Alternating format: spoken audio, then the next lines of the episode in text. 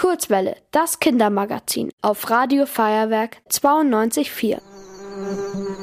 Hey, weg da! Die Blüte gehört mir!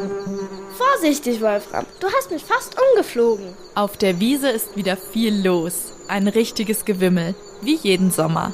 Für Wespe Wanda ist das sehr stressig. Ihr Wespenbruder Wolfram wird immer ganz übermütig.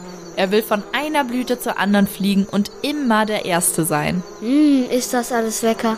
Die süßen Butterblumen mag ich am liebsten. Hier gibt es so viele davon. Aber die Schmetterlinge und Bienen besetzen sie immer. Die breiten sich auf der Wiese richtig aus. Oh ja, davon kann ich ein Lied singen. Ich finde die Bienen besonders eingebildet. Sie sagen immer, sie müssen arbeiten. Das kann ja gut sein, aber ich trage auch immer ein paar Pollen an meinem Körper rum. Beim Trinken bleibt ja zwangsweise immer etwas hängen. Die Pflanzen haben also auch etwas davon, wenn ich vorbeifliege. Wanda und Wolfram sind ein bisschen sauer. Sie kommen einfach nicht dazu, ihre Arbeit zu machen. Dabei haben sie so viel Glück, so nah an einer Blumenwiese zu wohnen. Ihr Nest hängt nämlich genau am Baum nebenan. Von dort aus haben Wanda und Wolfram einen super Ausblick über die Isar. Es weht immer ein erfrischendes Lüftchen. Einfach herrlich. Ganz in der Nähe ist sogar ein Biergarten. Da gehen die Menschen zum Essen und Trinken hin. Wanda und Wolfram auch. Das ist jedes Mal wieder ein Festmahl. Wolfi, Wolfi, Wolfram, komm mal rüber zu meiner Blüte. Was ist denn? Der Nektar hier ist gerade so lecker. Das kann ja sein, aber weißt du schon, was heute auf dem Speiseplan im Biergarten steht? Das ist noch zehnmal besser als Blütennektar. Es soll nämlich Schweinebraten geben. Der ist so lecker. Bitte lass uns später vorbeifliegen. Zum Abendessen. Hm, naja, ich finde Kaiserschmarrn besser. Ich mag die süßen Sachen lieber.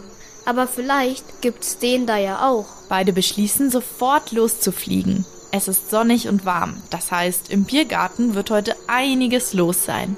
Die ganzen Essensreste ziehen viele Insekten an. Da dürfen sie wirklich nicht zu spät kommen. Nach ein paar Minuten sind sie da.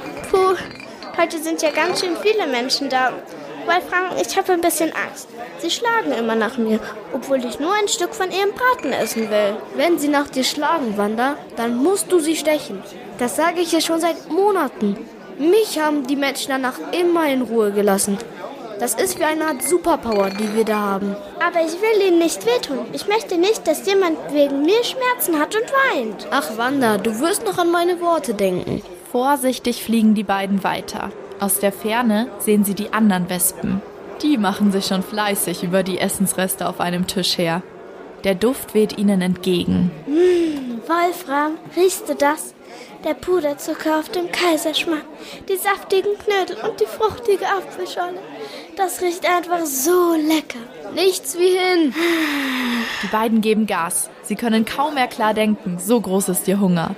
Als sie fast am Tisch angekommen sind, spürt Wanda einen starken Windstoß. Sie gerät aus der Flugbahn. Ihr wird ganz schwindlig.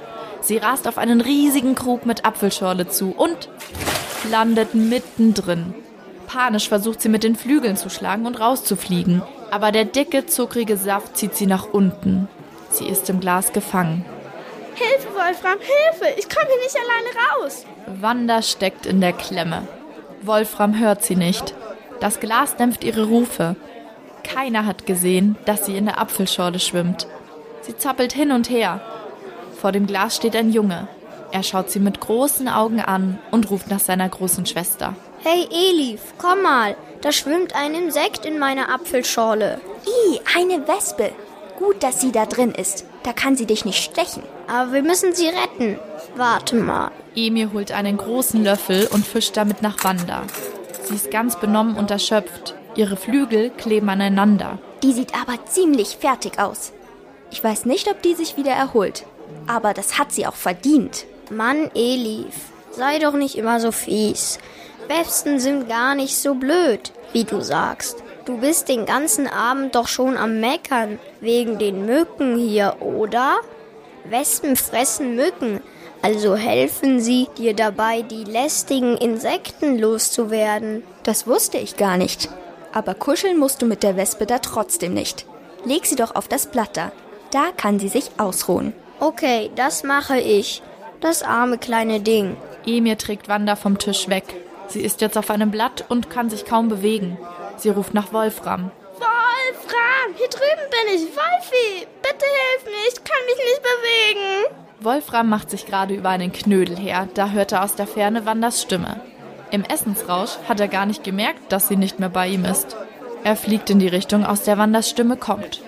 Bei ihr angekommen, ist er ziemlich geschockt. Oh nein, was ist denn mit dir passiert? Du siehst gar nicht gut aus, Wanda.